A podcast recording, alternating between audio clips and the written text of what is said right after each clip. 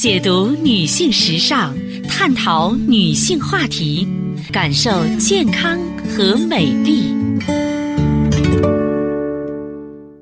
芳华之声，认真倾听。收音机前的听众朋友，大家好，我是芳华，很开心呢，在此时的节目中呢，又和大家见面了，依然可以呢，和您一起呢聊养生、谈人生。嗯，记好我们的联络方式，芳华老师的汉语拼音。后面呢有四个阿拉伯数字幺幺幺幺，芳华老师的汉语拼音幺幺幺幺。首先呢，为大家分享知识。那今天的节目里呢，我就和大家呢讲一讲咱们这个如何保护我们膝盖骨啊。人老啊是先从腿老起的，而腿老呢又是先从膝盖来老起。膝盖呢不是我们身体中最常受伤的部位，却是呢最薄弱。啊，要求最高的关节，原因呢是它们经常承受人体的整个重量，而且由于活动范围大啊，有一些结构呢让这个膝盖比髋关节和踝关节啊更容易在冲击下呢显得脆弱。因为我们的膝关节它是连着大腿的股骨和小腿的胫骨与腓骨，上面呢还有膝盖骨，就是髌骨了。呃，髌骨下端呢。有这个槽核啊，释放呢安放髌骨啊，能够非常满意啊，供髌骨在槽内上下移动。这些关节表面的软骨啊，可以吸收震动，承受压力，直到它们出现毛病。那么在股骨和胫骨之间呢，有两个大的软骨盘，分别称为内侧的半月板和外侧的半月板。软骨，特别是半月板，在运动的时候啊，是人体最容易受伤的部分。那么问题更大的是呢，就髌骨本身没有血液和淋巴供应，所以损伤之后恢复特别慢。因为这个膝盖受伤呢，都是由于软骨啊、半月板之类不容易再生的组织受伤或损害了。这些组织啊，它不会像肌肉那样可以很快的长出来。要想帮他们长出来呢，那么必须要振奋脏腑、调理气血啊，必须让咱们经络疏通，新鲜的气血流动过来才行啊。所以呢，我们的骨病患者呀，不应该在这个已经太晚的时刻才意识到这一点。由于这个髌骨的后侧面呢，大部分都是软骨结构，与这个股骨两踝啊，还有这个踝间窝之间呢，形成呢这种。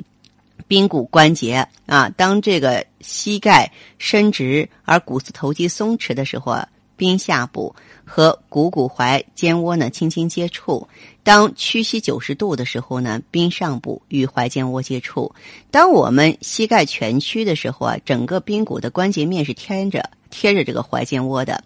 那么膝关节在长期的这个伸屈的过程当中，髌骨之间反复的摩擦、互相撞击，就致使呢软骨面。被磨损而导致髌骨劳损了，那时间长了呢，就会引起啊这种磨损性的损伤啊，您就会出现活动不便呀、退行性改变、走路一瘸一拐的残疾啊。如果说我们用手按压膝关节前方的髌骨呢，经常有特殊的钝痛或者是摩擦感。所以说，髌骨软化症呢，经常发生在很多年轻人身上，比如说田径、登山的运动员呀、舞蹈演员呀。尤其是三四十岁的女性啊，可常见了，发病率高达百分之五十呢。而且呢，你如果说不在早期加以控制的话，就会进一步引起退行性病变。那么，髌骨劳损呢，起病比较缓慢，最初呢，膝部隐痛乏力，以后呢，髌骨周围按压疼痛，劳累加重了，你就上下楼梯困难了。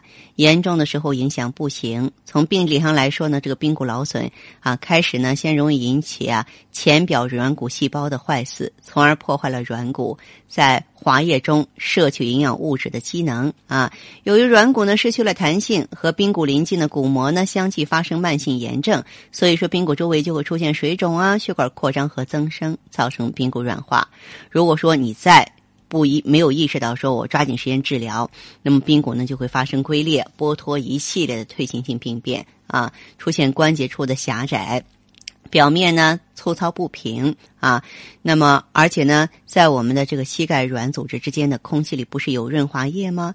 当我们这个双腿双双腿啊伸直的时候，大腿骨和小腿骨之间的距离是最大的，软组织就产生一定的空间，这个腿伸直，用力上抬呢，实际上是肌肉用力，就可以把这个润滑液压入膝盖软组织之间的空隙，给软组织补充营养。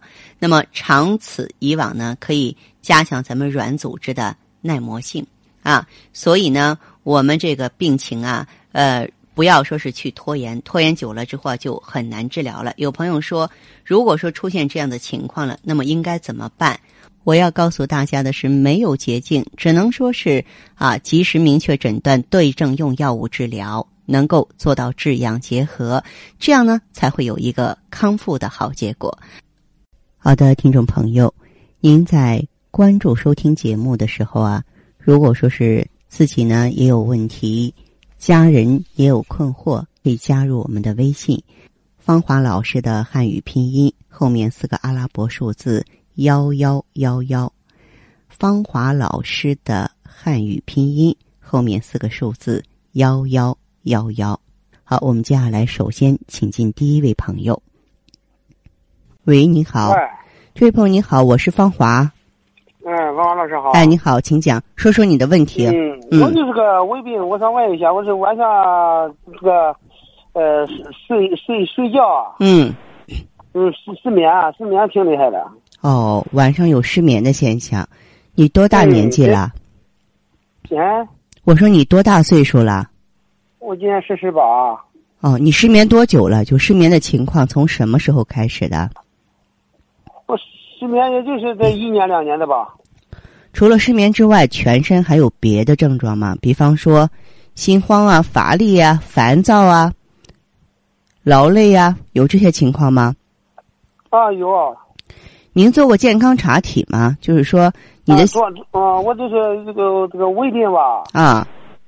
我是做过呃做过胃镜，我也做的，就是慢性胃炎，要说。慢性胃炎哦。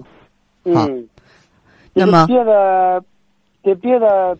别的这别的别的病没有，别的病没有是吧？嗯嗯，都都查对查的都挺好的。嗯，一般来说呀，这个单纯的顽固性的失眠呢，叫做心肾不交。如果咱们有胃病啊，它叫什么呢？它是心和胃争血，或者说是一个心脾两虚。就本身这个睡不着觉，不管是哪一种原因造成的。它总归呢是有一个结局，就是心不藏神。那么我们知道，心它是主神的，心不藏神之后啊，这个神游天外，人就睡不着觉。你胃不好的时候呢，胃就会和他的母亲心脏争夺血液，这样子的话呢，心脏缺血的情况更重，他就更没有能力啊管好神，这样就会更啊这个造成呢睡不安稳的现象。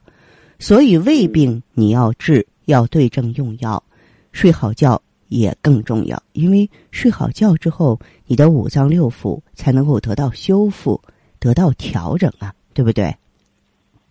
嗯。啊，那么你过去都用过什么药物呢？怎么治疗的？跟我说说。